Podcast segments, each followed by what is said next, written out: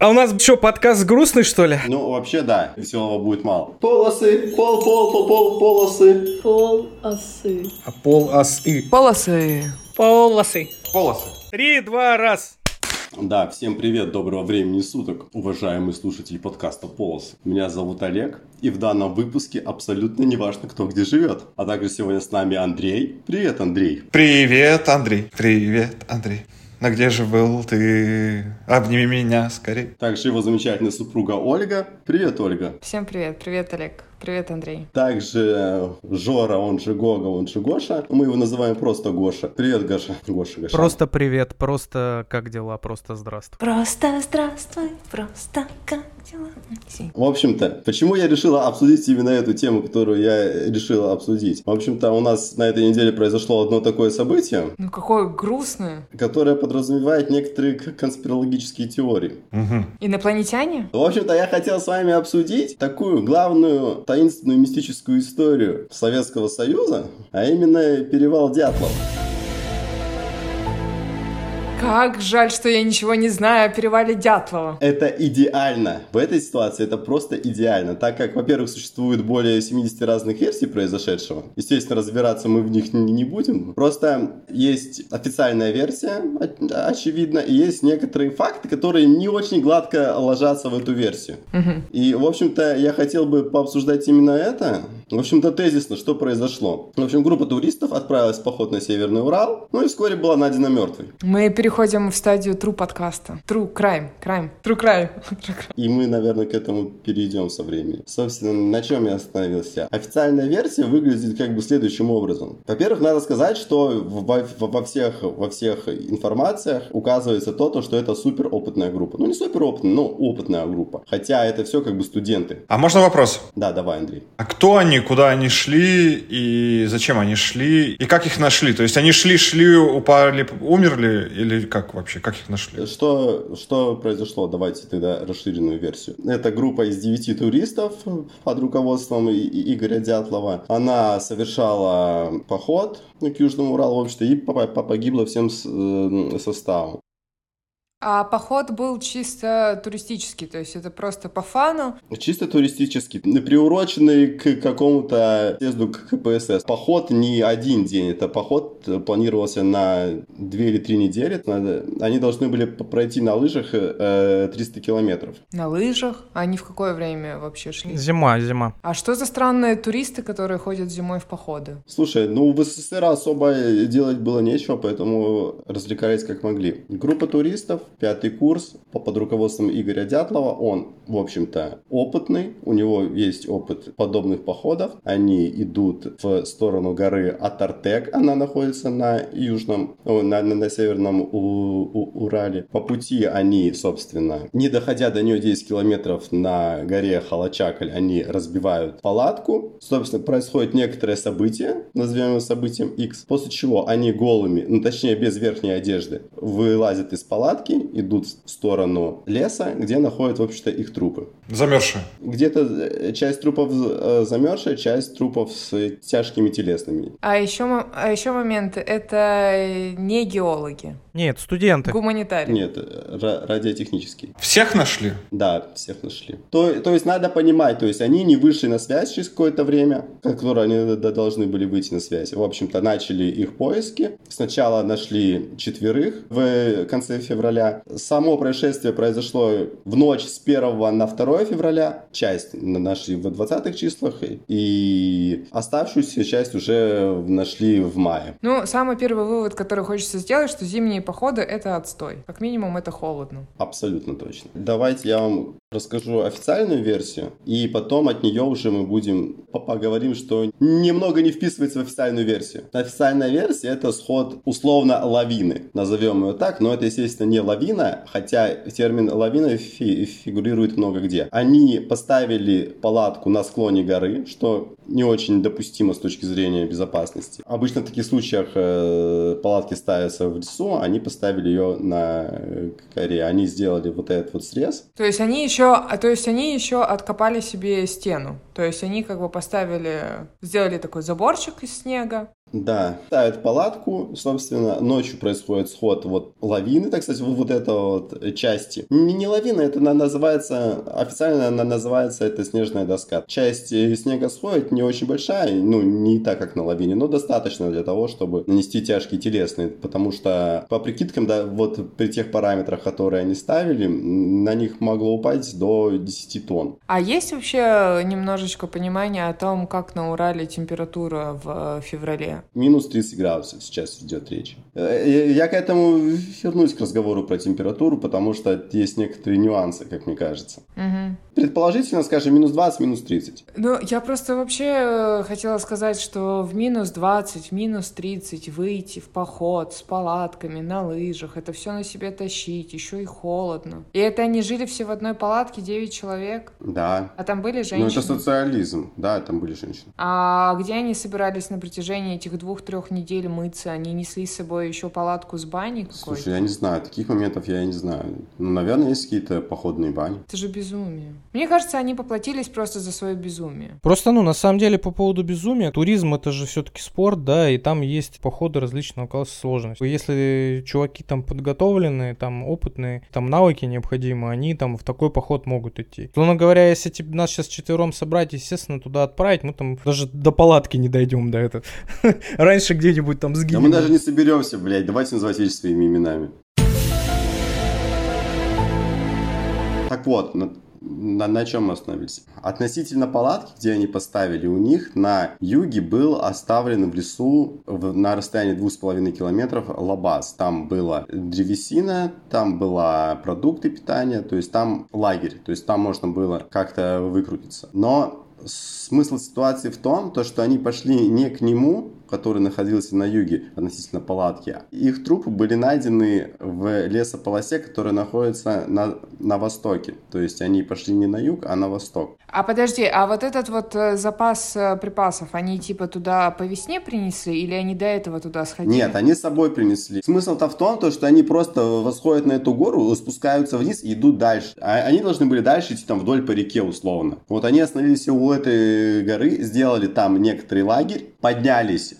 на, на эту гору, точнее не поднялись, разбили лагерь, и вот дальше произошло то, что произошло. Они пошли не в Лабаз, а пошли они на восток к ближайшему лесу. Ну, понятно. И это все сопровождалось метелью. Как происходили события? Они от этого лабаза пошли вверх на вершину. Ту- Случилась страшная непогода, условно, сильная метель. Они разбивают эту свой лагерь. Это происходит в двух с половиной километров. Вот это вот самая такая часть, которая меня самого смущает, потому что как будто бы проще вернуться. Мгм. Два с половиной километра это не, не то расстояние, Ну, в метель, знаешь ли. ну не суть. Это мы к этому еще вернемся. То есть они ставят палатку на склоне, в метель. Дальше вот ночью происходит событие X. По официальной версии это сход лавины. Их прижимает отчасти, они ножами вспарывают палатку изнутри, вылезают. Сильнейшая метель, они, видимо, решают не откапывать дальше свои вещи, просто пойти условно в лабаз. Не знаю, ре- решали ли они пойти в лабаз или решили они пойти к, к ближайшему лесу, не так важно. Они без одежды, точнее, э, в, в свитерах, ну, без верхней одежды идут к ближайшему лесу ставить лагерь. Ну, или просто как бы спасаться от того, чтобы, чтобы, чтобы дальше что-то не произошло. Далее, три трупа найдено на пути от палатки до леса, причем они так расположены, что как будто бы они идут обратно к палатке. Еще два трупа найдены под кедром, где было кострище. Еще четыре трупа найдены собственно, около ручья в 70 метрах от кострища. То есть они все-таки дошли до леса, развели костер и сидели там, грелись. Да, да. Собственно, вопрос-то там больше в том, то, что у них очень странные полученные травмы. То есть у части из них нету глаз, у части из них нету языков, часть из них с ожогами, часть из них с травмами не- не- несовместимыми с жизнью. Ладно, давайте по порядку, то, что мы по конспирологии пойдем. Дата начала уголовного дела 6 февраля. Однако трупы были найдены только э, 18 февраля. И это я и хотел бы обсудить. Что вы думаете по этому поводу? Ну, это как минимум странно. Ну, как бы дело, может быть, э, а дело было заведено об убийствах, О гибели. о гибели. То есть э, полиция знала раньше, что их убили, чем надо было. Это просто какая-то ошибка, неизвестно с чем связанная. Может, они взяли первую дату, когда они не вышли на связь, может быть, они взяли какую-то Нет, дату. они должны были выйти выйти на связь как раз вот именно около 16 февраля они должны были выйти на связь. Мне кажется, это просто ошибка. Ну а по результатам это судмедэкспертизы, там, когда они погибли? Ну, понимаешь, там трупы нашли, найдены были довольно поздно. Там же они, а, они все были с фотоаппаратами, то есть по датам последних снимков в ночь с 1 на 2 февраля. А есть опубликованные снимки? Да, есть. Достаточно много. О, круто. Но мне кажется, это просто ошибка какая-то тупая ошибка. Навряд ли э, КГБ убило их и дату еще поставили. Ну. Вот.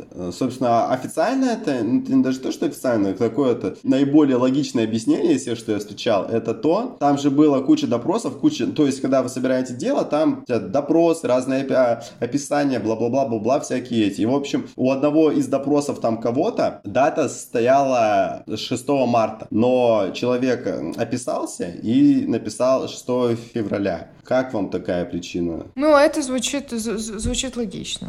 Звучит норм. Это звучит логичнее, чем если бы э, полиция убила их шестого, скрыла бы тела, завела бы дело, потому что кому-то что-то не сказала и так далее, и так далее. Ну да, это как минимум странно вырезать глаза и языки. Во-первых, уйти в такой мороз, следить за этими людьми, выслеживать. Нет, ну ладно, да давайте тогда, чтобы чуть-чуть придать э, перчинки, я вам еще накину версии, которые могут вписываться. Первая версия это Андрюха Поконев у нас труп, возможно, криминал. То, что они там могли встретить каких-то манси, которые... Кто такие манси? Местные жители. Могли встретить МВДшников, которые могли там браконьерить в тех краях. И еще надо понимать, что, что там есть большой лагерь около в 40 километрах от места произошедшего. Это Ивдель, то есть там вообще система лагерей и, возможно, какие-то беглые преступники. Это версия одного из блогеров, скажем. У второго блогера, миллионника, Спутника тоже. Есть версия о том, что проводились испытания э, ракет в этих краях, и они либо увидели э, ракету, либо какой-то не, э, либо неудачный старт типа ракеты. В общем, а засекретили дело потому, то, что по договоренностям там такой тип ракет нельзя было разрабатывать в СССР. Как они могли понять, что это тип за ракет? Они же не профессионалы. У тебя есть секретная разработка, у тебя тут показывают какие-то туристы, ты такой, ну окей, надо типа их убирать. Ну, мне кажется, просто... Просто, просто стой, Андрей, держите эти версии в голове просто, и мы пойдем дальше. Собственно, вторая версия, э, второй, второй момент, который не очень вписывается в картину происходящего, это то, что люди не могли так долго находиться на улице. То есть они не могли пройти в метель полтора километра в минус 30 без э, верхней одежды. Просто хотела сказать, что это вообще выглядит странно, что у них там э, было кострище, и они типа уже пошли обратно. Ну, то есть, если это все происходило в метель, то это выглядит очень странно. То есть, им нужно было выйти из палатки в стрессовой ситуации, найти дрова, разжечь костер, посидеть там и решить, а, нет, ребят, давайте вернемся в палатку. Нет, но там же не все а, пошли в палатку, трое человек условно пошли в палатку, и четверо пошли дальше, двое остались у кострища. Это больше выглядит так, что они в целом поставили палатку, пошли почему-то на полтора километра там разжигать костер, а потом с ними что-то случилось. И как будто бы, ну, сложно, типа, мне связать э, сход лавины, сход этого снежного пласта костром выше на полтора километра завтра. Произошла какая-то стрессовая ситуация, они вышли и успели разжечь костер. То есть как будто бы они либо сначала разожгли костер, пошли в палатку, и в палатке все умерли, потому что их придавило пластом, понимаешь? Но это же не вяжется с, с тем, что... Ну, либо они просто были у костра, и на них кто-то напал, и они там все умерли. Ну а, а, а почему тогда они без одежды были? Ну, не знаю. Забрали, потому что их одежду забрали. По логике, ну, не знаю, по моей палатка на большую толпу народу, они устали на стоянку, разбили палатку, зашли в палатку, там решили там, ну, допустим, вещи просушить. Ну и в процессе их отдыха, скажем так, случилось вот это какое-то событие X, в результате которого началась какая-то там паника, и они решили покинуть эту палатку. Ну и, соответственно, когда ты под стрессом находишься, естественно, наверное, наверное, у них первая мысль была это вернуться к эхолобазу, скорее всего. Я вот тоже так считаю. Предположим, что там лавина сошла, да, и ты вышел там из палатки, условно говоря, у тебя там, ну, сверху склон, снизу спуск. Тебе надо как бы сориентироваться, в какую сторону тебе идти. Э, если это, допустим, было в ночное время, ну, легко можно просто заблудиться и уйти. Там даже не важно, был свет или не было, потому что там была метель, тебе все равно, тебе что так, что так, ничего не видно. Короче, да, без компаса там, да, условно, хотя бы минимум по-другому, ты как бы там не сориентируешься, и, естественно, они, вероятнее всего, пошли куда-то ниже по склону, там, да, каких-то ориентиров не заметили, решили тормознуть, наверное, там, да, как-то попытаться согреться. Не, они просто дошли до первого леса. Так вот, так вот, так у меня, Гоша, тогда вопрос к тебе. Ты представляешь себя в ситуации, где ты под стрессом выходишь из палатки, ну, возможно, у тебя на нее навалилась куча снега, вы из нее выползали довольно долгое время, вы выползли в метель, полтора километра шли, прежде чем остановиться, дошли хорошо до леса, еще и успели разжечь костер. Ну, типа, вот это вот странный момент. Можно еще чуть-чуть? Мысли, которые я пришел сам, с точки зрения вот этого вот, то, что они определенно должны были пойти к своему лабазу вниз по склону. Может, кто не знает, но длина ног у человека разная. Правая нога обычно чуть длиннее, и правая нога обычно чуть сильнее. Это все ведется к чему? То, что у вас шаг правой ногой чуть длиннее, чем шаг левой ногой. То есть, если вы идете без ориентира, вас, вас всегда будет уносить чуть-чуть влево. Они ушли влево. Вопрос в том-то, знали они этот нюанс или не знали. В любом случае, когда ты идешь без ориентира, ну то есть метель, все мы представляем, что такое метель, все мы как бы с Мурманска, за что, за что, а за метели мы шарим. Собственно, в хорошую метель там вообще ничего не видно, очевидно. Ну да. Идти без ориентира, то есть условно ты вышел из палатки, ты понимаешь, где у тебя примерно как бы лабаз. То есть ты как бы стартуешь в том направлении, но в итоге ты выходишь там, где ты выходишь. Ну и то есть ты предполагаешь, что они просто на волевых усилиях, так как они хотели дойти до своей точки первоначальной, до лабазы, соответственно, а, они просто на волевых э, шли какое-то время, дошли до леса, поняли, что они точно пришли не туда, остановились и начали разводить костер. Ну, как-то так. Просто, опять-таки, а как э, без одежды? То есть они, очевидно, не взяли с собой каких-то вещей. Ну, допустим, у кого-то были спички, у тебя зима, мокрый лес. Причем часть из них еще шла без э, обуви. Без обуви, да. Хорошо, под стрессом, стрессовая ситуация, человек может и на крыло самолета запрыгнуть. А, допустим, они дошли. Но просто как можно сырое дерево разжечь в костер, мне вот это вот непонятно. Слушай, если у тебя береста есть нормальная, есть какая-то, возможно, у них была солярка какая-то для розжига. То есть э, это не самая большая проблема разжечь костер, если у тебя есть э, дрова. Ну, то есть, э, хорошо, то есть ты хочешь сказать, что они либо с собой взяли какую-то хвою, дрова, либо Нет, они... собственно, я забыл уточнить этот момент. Это там, где кострище, там по, а, а, это все они сделали под, под кедром. Ну, то есть там типа могло быть как-то по суше. Да, там можно было найти сухих веток, очевидно, наломать их. И, собственно, ну, я не вижу в этом проблем. Ну, окей, хорошо, допустим. Хорошо, тогда получается у нас такая версия, что они были в палатке, их завалило, они вырезали проход, взяли с собой зажигалку и что-то, чтобы растопить, но не взяли куртки. Ну, может, в кармане у кого-то были спички. Хорошо, и они пошли, вышли, ничего не видно, отошли немножко от палатки, вообще потеряли ориентир, пошли на шару,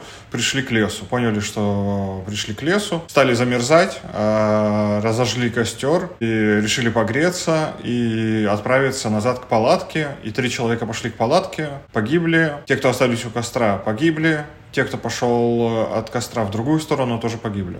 Вот все вот эти вот э, четверо, то есть Колеватов, Золотарев, Тимо Бриньоль и Дубинина, они с самыми тяжелыми травмами. А травмы не могли быть получены после смерти? Да, конечно, могли быть, без проблем. Ну, тогда, ну, тогда после смерти. Медведь потоптался какой-нибудь и все.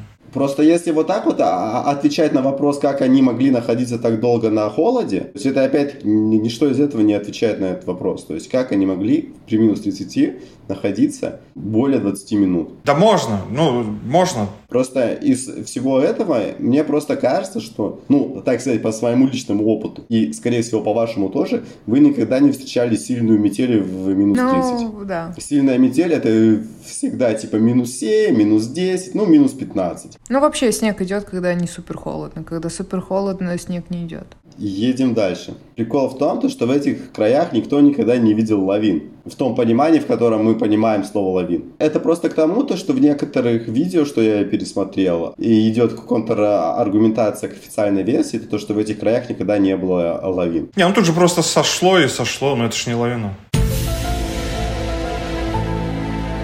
Ладно, дальше. У этих четверых, которые с самыми тяжелыми травмами, у них остатки радиации на одежде. Какой? 40 калий, что-то такое. там. А источник, кто, что, ж, откуда он мог быть? Это информация как бы просто к рассуждению. Накидка в сторону версии с ракетой. А откуда она, ну, я не знаю. Может быть, так как это Советский Союз. А Подожди, а уже были с ракеты ядерные? Ну, были же, да, уже? Да, если 50 какой. Да, были, были, конечно. Не, хотя, может, и не было. Типа, атомная бомба в каком 62 наверное? Да ты что, каком 62-м? А, в 47-м? Ну, подожди, ну подожди, если это радиоактивный калий, то как бы он же существует в природе, а мы говорим про Урал, правильно? Ну, абсолютно так. Ну, а на Урале довольно много всяких разных э, минералов. Может ли быть э, такая вероятность, э, что там где-то находилось какое-то, не знаю, калиевое месторождение, чего бы ты, ну, какое-то? Ручей могло как бы намыть. Но надо понимать то, что она, эта радиация на, на, на некоторых элементах одежды. Шли где-то там, что-то терлись. Не, просто, ну, обычно, если ядерный э, заряд он срабатывает, там одним калием, одними изотопами калия не, не ограничиваются. Нет, это само собой, я согласен. Ну, а дозы приемлемые, то есть не какие-то сверх...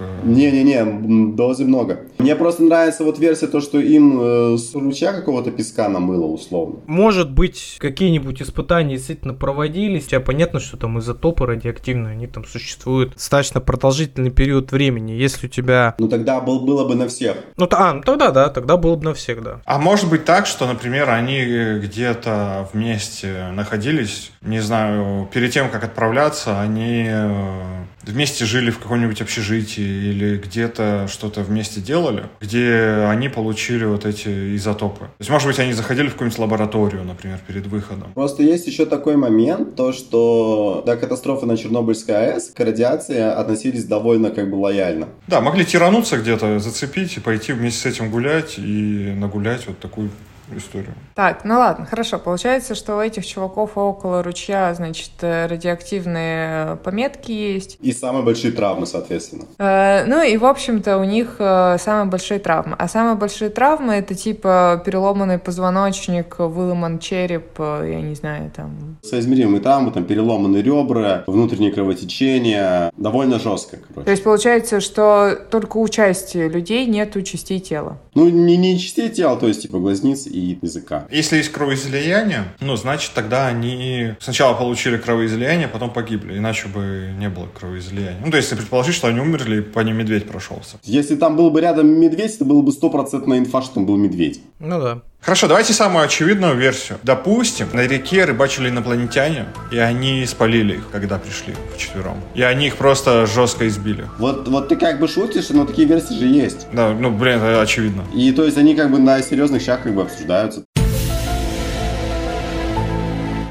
Еще из таких как бы необъяснимых моментов это то, то, что они вышли от лагеря, они вышли очень поздно, они вышли около 15 часов. То есть, сами представляете, какой световой день в феврале. А ты имеешь в виду, что они вышли поздно, 15? Ну да. Да, то, что поздно, то, что нет смысла так поздно выходить. То есть, типа, если, если ты хочешь, ты выходишь раньше, либо, ну, либо, ну, переносишь на день. У меня есть вопрос. То есть они с этого лабаза должны были дойти до вершины и пойти обратно, правильно? Да, А до вершины сколько? я не могу сказать так по расстоянию. Ну да, это действительно странно. Ну то есть если вы собираетесь э, дойти до вершины и пойти обратно, то как будто бы есть смысл планировать э, пройти весь путь. Предыдущий день они вышли и вернулись обратно. Они вышли, ст- столкнулись с непогодой, вернулись обратно. Короче, ну, да по-любому поторопились просто. Пошли в поход, условно говоря. Вот у них там на поход две недели. По графику они должны там подняться на эту гору, там, например, там должны были там первого числа. Непогоду застали, вернулись назад, посидели там, подумали, блин, ну, что-то мы от графика отстаем. Ну, давай, типа, на полпути там просто в, на горе лагерь разобьем, да и все. Как бы на эту позицию тебе возразят то, что это опытный турист, они бы так не сделали. Нет, ну просто опять-таки мы говорим про студента 23 лет.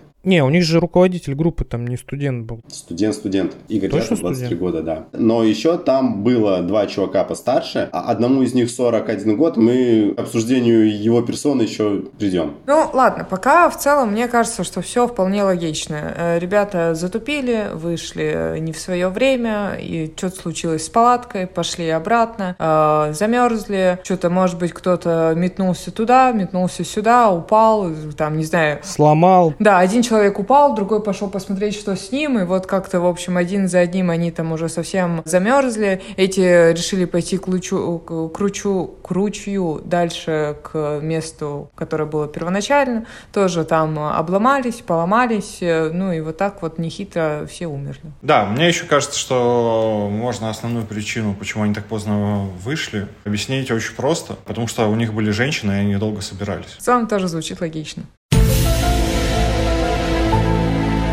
Собственно, и вот самый старший член их команды Семен Золотарев. Самый сомнительный персонаж в этой истории. Это фронтовик. Ему на момент э, экспедиции 41 год или 42 он э, за два месяца увольняется с работы и знакомится с... Точнее, он прибивается в этот поход за два дня, собственно, до самого похода. А, а люди должны проверять, э, наверное, человека, который к ним присоединяется в команду в поход на 2-3 недели? Вообще, наверное, да. Вообще, наверное, какой-то... Хотя, я не знаю, это может сейчас мы так уже на, на теме того, что все еще подозрения ко всем так относимся. Возможно, в 58-м это все проще. Сейчас же тоже куча сообществ всяких там любителей там походов. Кто-то организовывает поход, а люди подключаются вообще незнакомые. Косяков везде как бы хватает, просто это такое событие, к которому приковано большое количество внимания, и все начинают, блин, пытаться высосать из пальца вообще все, что может. Таких случаев, ну, достаточно. Случаев трагической гибели в, в горах или при туристических походах их достаточно много. Ну да. Еще то, что опять-таки накидывает конспирологические теории, это то, то, что дело было сразу засекречено. Потому что он ФСБшник, и он погиб. Не ФСБшник, а КГБшник, во-первых. А во-вторых, как бы, ну, да, люди погибают, да, там, туристы погибают, но никогда у тебя вся группа просто выкашена нафиг. Всякое случается. Просто именно с этой группой очень много фактов, дающих двойную трактовку. Нестыковочки. Вам фо- вообще фотография этого Семена не кажется как э, человек, который не похож на КГБшника. Слушай, я думаю, то, что в СССР хватало КГБшников в запас. Единственное, что вот опять-таки, Умышленный не стал про это э, говорить, потому что посчитал это неважно. У него было очень много каких-то сомнительных татуировок, про которые не знали ни родители, никто. Родители абсолютно уверены в том, то, что они похоронили не своего сына. Тогда получается, что если родители не очень уверены, что это был их сын, мне кажется, родителям можно верить. О, кстати, а какую-нибудь это эксгумацию проводили там, нет? Там? Да нет, нет, конечно. Генетический анализ там с родственниками там, нет? Да нет, нет, конечно. Но мне кажется, знаете что, еще это все-таки 59-й год, и могло получиться так, что просто татуировки были плохого качества, и они просто выцвели за это время, пока он лежал под солнцем. Но про татуировки родители могут не знать, например, но это нет, вполне это, возможно. Это, это хороший довод, то есть я своим это первое. долго не показывал. Вот, соответственно, второе, знаешь, как бы, ну, любая психологическая защитная реакция у человека, который там теряет близко. Это отрицание, безусловно. Все ну, объяснимо. Самые такие сомнительные моменты, которые мне не очень понятны, это, во-первых, то, что они пошли так поздно, и еще вот момент то, что вот про холод. Действительно, потому что, ну, по снегу километр идти, ну, я не знаю на вскидку, но я думаю, что это час. А может быть такое, что они что они обувь потеряли по пути. Ну, то есть, как бы они дошли, может не, быть, не, не, в нет, обуви. именно нет. И обувь там вроде потом вся была найдена, то есть. А сколько было человек без обуви? Я сейчас не скажу, это надо уточнять. И, ну, ну пусть будет трое. Ну, тогда часть людей могло нести людей, те, которые были без обуви. Но следы были всех. А как можно было найти следы вообще после... Нет, а смотри, там же такая история, у тебя же следы долго сохраняются. Ну, в целом, да.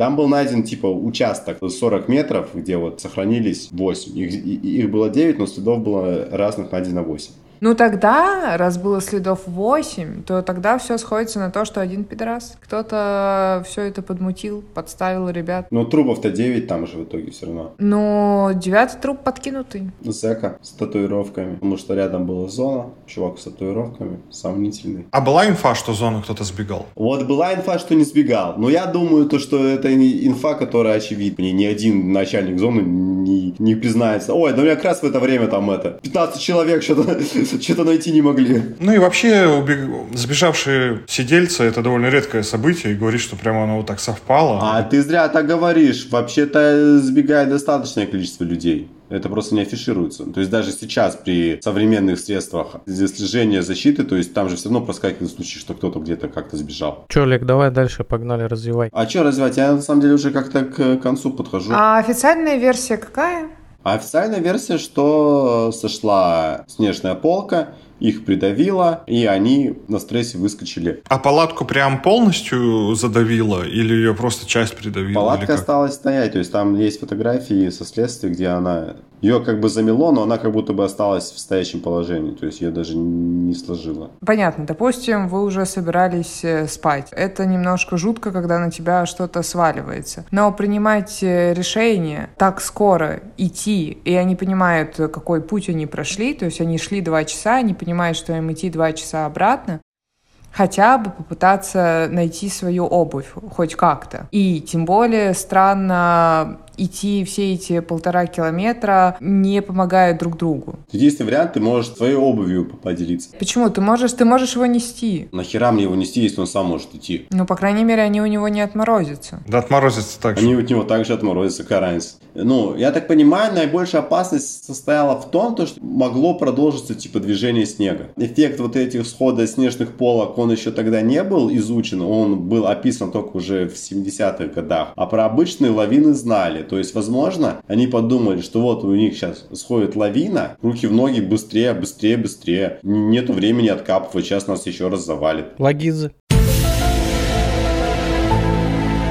Че, наверное, закругляться будем на этой грустной ноте? Нет, давайте просто каждый скажет свою версию, и на этом мы закруглимся. Ну, я могу начать. Я как бы сторонник рационального подхода, в принципе, во всем. Я много поработал в бурении, где видел э, разного рода безответственные решения. Я все-таки считаю то, что здесь просто сошел сход лавины, выскочили, паника, непонятно, что делать, пошли к лабазу из-за того, что одна нога длиннее другой, и они идут без ориентира, их уносит влево, доходят до первого леса, который они смогли найти, разводят костер, половина людей обморожена, они получают ожоги просто потому, что они не чувствуют рук и суют просто руки в костер. Те четверо идут искать лабаз, проваливаются в, в, в ручей. Я на самом я, короче, тебя поддержу в этом выводе, да, потому что я тоже в чудеса не верю, блин, в рептилоидов, вероятнее всего, да. Во-первых, не, неправильная подготовка, неправильная оценка рисков, сход снежной массы, паника, и в результате паники уже. Дальше уже не важно, в общем-то, да. Да.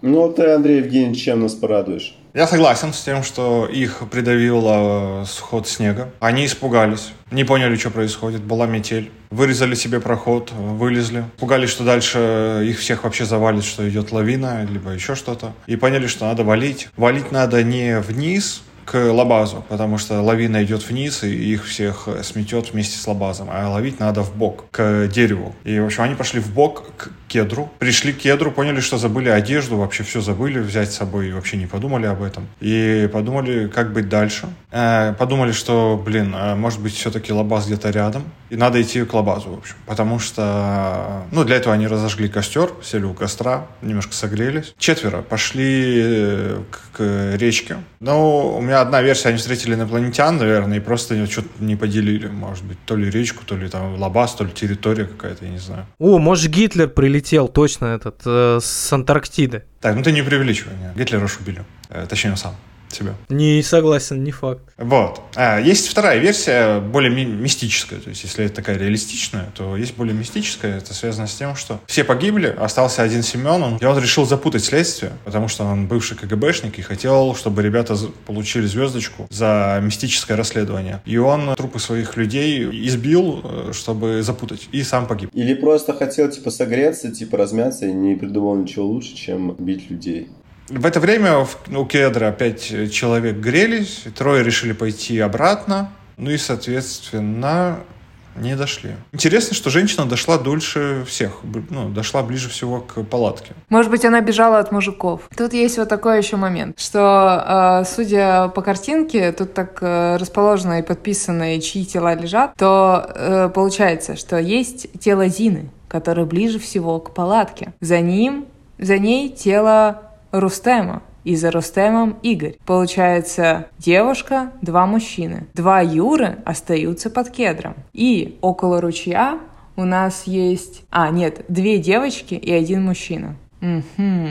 Два мужчины. А, то есть две девочки и два мужчины, да? Да. То есть тут какая-то романтическая история еще. Возможно, они просто решили, ну, как-то распределиться по парам и согреться. Вот, например, э, Зина и Рустем наверное, любили друг друга. А Игорь, возможно, ревновал Зину. И поэтому ему не понравилось, что Зина выбрала Грецию с Рустемом. И пошел разбираться. А Юра и Юра остались под кедром, потому что и все решили отойти от э, их истории, потому что, ну, не принято в Советском Союзе такими делами заниматься. Вот. А Людмила и, допустим, у нас э, Людмила с Семеном, а Александра с Николаем. Александр. То есть там э, три мужчины и одна женщина. Вот, тогда получается, что это та же самая история. Опять-таки, есть одна Людмила. Семен, допустим, в нее влюблен, а Александр ревнует. И, в общем, у них получилось четкое распределение, и они... А Николай все это смотрит просто. Да, да, либо смотрит, либо опять-таки ревность какая-то. И, в общем, они вот как-то решили так распределиться по кучкам, чтобы хоть как-то согреться. Может быть, насладиться вообще впервые в своей жизни. Это сколько, 20 лет? Возможно, это был бы их э, первый секс. Да нет, в 20 лет уже третий ребенок. Ну нет, во-первых, не 20-23, это уже как бы, ну, последний. Ну да, путь. это уже, это уже старик. Это не так, короче, это могло не произойти, потому что если бы так было, то любовь бы победила, они бы выжили, блядь, и был бы хэппи-энд, понимаешь? А тут любовь не победила, так что все. Так твоя версия рассыпается в пуху. Но а, это, это все потому, что есть э, ревнующий, понимаешь? А ревность это плохо. Но тогда бы ревнивец бы погиб, а они бы остались живы. А она просто не того выбрала пошла против судьбы. Да. Это как э, в, в Титанике, соответственно, да? Ну да. Блин, ну история слишком трагическая, чтобы как-то шутить. Э, получается, все время как-то на грани. Ну да, смешного как бы мало, согласен. Надо сказать, что она не такая сомнительная, как мне казалось раньше. Ну, судя по... Все объяснимо, причем даже с небольшими допусками. Ну, мне кажется, что просто людям вообще в целом хочется верить э, в более сложные и интересные истории. Это... Да, во всякую хуйню, потому что жизнь очень просто, ну, вот зачастую обыденная и серая, и скучная. Возможно, тут опять-таки дело в признании того, то, что тут просто человеческий фактор. То есть, допустим, вот люди, которые были с ними знакомы, люди, которые... Руководство университета, это же все под руководством университета этот поход проходил. То есть, это же... И когда вот начинаются типа разборки, приезжают э, наследователи к какому-то из этих, из руководителей университета и задают вопрос, типа, что они поперлись вообще туда? Почему они там вечером поперлись? Почему они вообще на склоне палатку поставили? И они такие, типа, ну, не так все однозначно, они опытные туристы, они не могли там допустить а, ошибку. Угу. Базово все вот эти вот конспирологические теории, где, которые идут в расход с основной версии, они основываются на том, что, что это опытные ребята. Сильные, там, уравновешенные, очень подкованные в нюансах, хорошо подготовленные, опытные ребята. Ну, в 23 года очень сложно быть в чем-то очень опытным, я бы так сказал. Ну, очень опытным, очевидно, нет. Но если ты входишь в походы там с 13 лет, то за 10 лет ты уж можно достаточно опытным стать э, туристом. Э, да, и это нас еще приводит к одному выводу, что, во-первых, э, зимние походы, ну, надо 10 раз подумать, нужны ли они вам, что старших нужно слушать, но всегда нужно слушать себя. И третий вывод, я не знаю. И нельзя недооценивать природу силу природы. Все-таки у природы могут быть свои планы на вас, как и у судьбы.